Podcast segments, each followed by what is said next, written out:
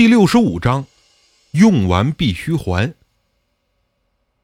小夏疑惑地问：“为什么只能用一次，而且必须还得还给你啊？”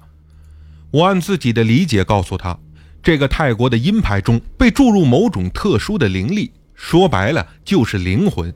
他和制作阴牌的师傅达成协议，只能起效一次。要是多次使用，不但没有效果，反而会起副作用。我不是吓唬你。”也不是想骗你的东西，如果你违反规矩，出现任何后果，我是不会管的。听了这些话，小夏才明白过来，又问道：“那之前你说阴牌都要供奉，这个牌怎么供奉的？”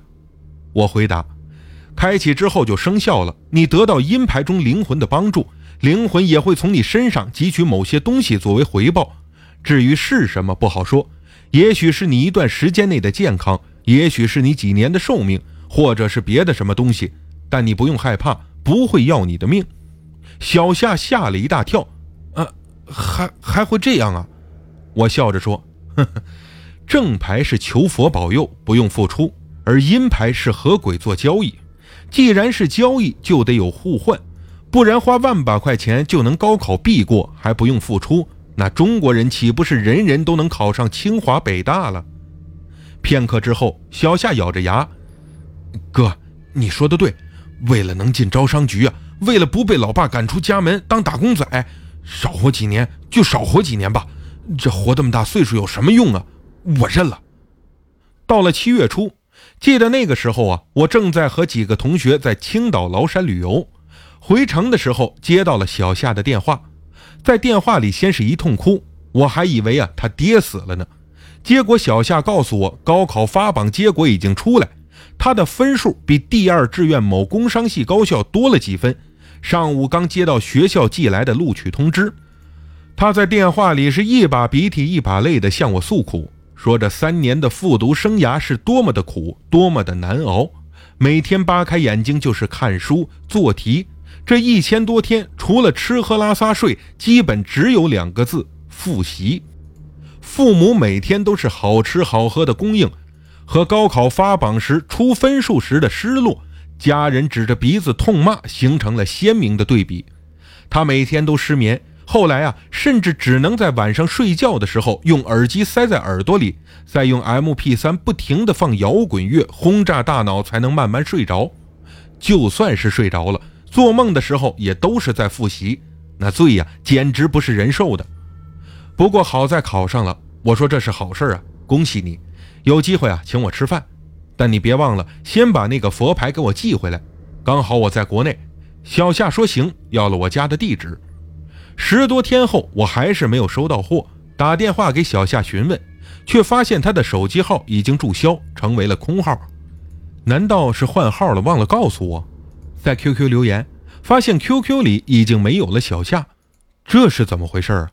我最担心的事情还是发生了，小夏消失了。给方刚打电话说了情况，问如果事主继续使用那块头盖骨会有什么样的结果，能出人命吗？方刚对我说：“出人命也许不会，但阴灵能做出什么事儿来，人是猜不出来的。其实我倒希望出事儿啊，这样你就可以找我擦屁股，就得同意跟我五五分账了。”你这真是赤裸裸的要挟呀！我尽量不让你得逞。我说，再等几天吧。希望我的事主是去学校报道，把还佛牌的事情给忘了。转眼一个多月过去了，就在我已经把这件事情忘记时候，在网上看到了一则关于高考的新闻，这才把小夏想起来。还佛牌这么大的事情，他应该不会忘。当初我特意告诫他要遵守规则，不然后果自负。显然，小夏是故意消失，多半是怀疑我向他讨佛牌是在骗他，无非是想二次销售多赚钱，于是动了继续将这块阴牌占为己有的念头。也难怪，现在这个社会啊，人与人之间的信任度太差，别说顾客和商人，儿女都不敢相信爹妈呢。可又过了半个多月，我正在沈阳准备过中秋节。这天接到了一个湖北黄冈的手机打来的电话，是个年轻女性的声音，直接问：“请问您是田七先生吗？”我的联系方式啊，都挂在淘宝网的网页和论坛上，顾客遍布中国，几乎每天都有给我打电话咨询佛牌事宜，所以啊，也见怪不怪，就回答是。他又问：“您知道我是谁吗？”我下意识地看了看手机屏幕，只显示号码，并没有人名。我有一个习惯，凡是成交的客户，绝对不会删除号码和人名。于是就说：“不知道，你是谁啊？”对方的语气中带着几分愤怒和质问：“您自己干过什么？是不是从来都不记得呀？”我也有点不高兴。这两年的倒卖生涯，什么样的人、什么样的事没见过，从来没有被吓倒。于是我很不客气地对他说：“我不管你是谁，有话就直说，不然我就挂电话了。”对方说：“我是夏成云的表姐。”这个名字让我想了几秒钟，才想起来夏成云不就是小夏吗？当时他对我说过一次自己的全名，差点都给忘了。我心想。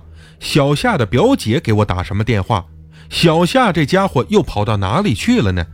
我提出疑问，这才知道了事情的经过。常言说得好啊，贪心不足蛇吞象。这句话似乎适用于大多数人身上，除了极少数有定力者之外，谁也跑不了。小夏也是一样，他高考成功之后，确实起了私吞佛牌的念头，也怀疑过我的告诫都是在骗他。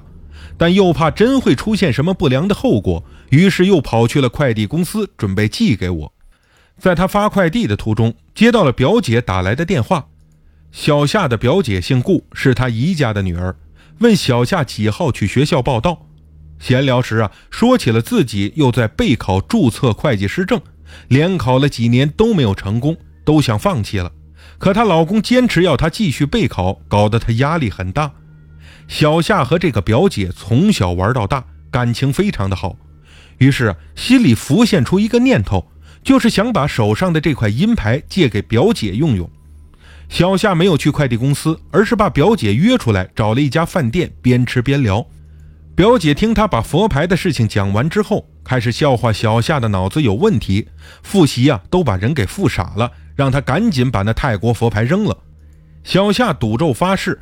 说他考试的那一天呢，带着这块佛牌上考场，怕监考老师怀疑项链有问题，特地穿了一件高领衫。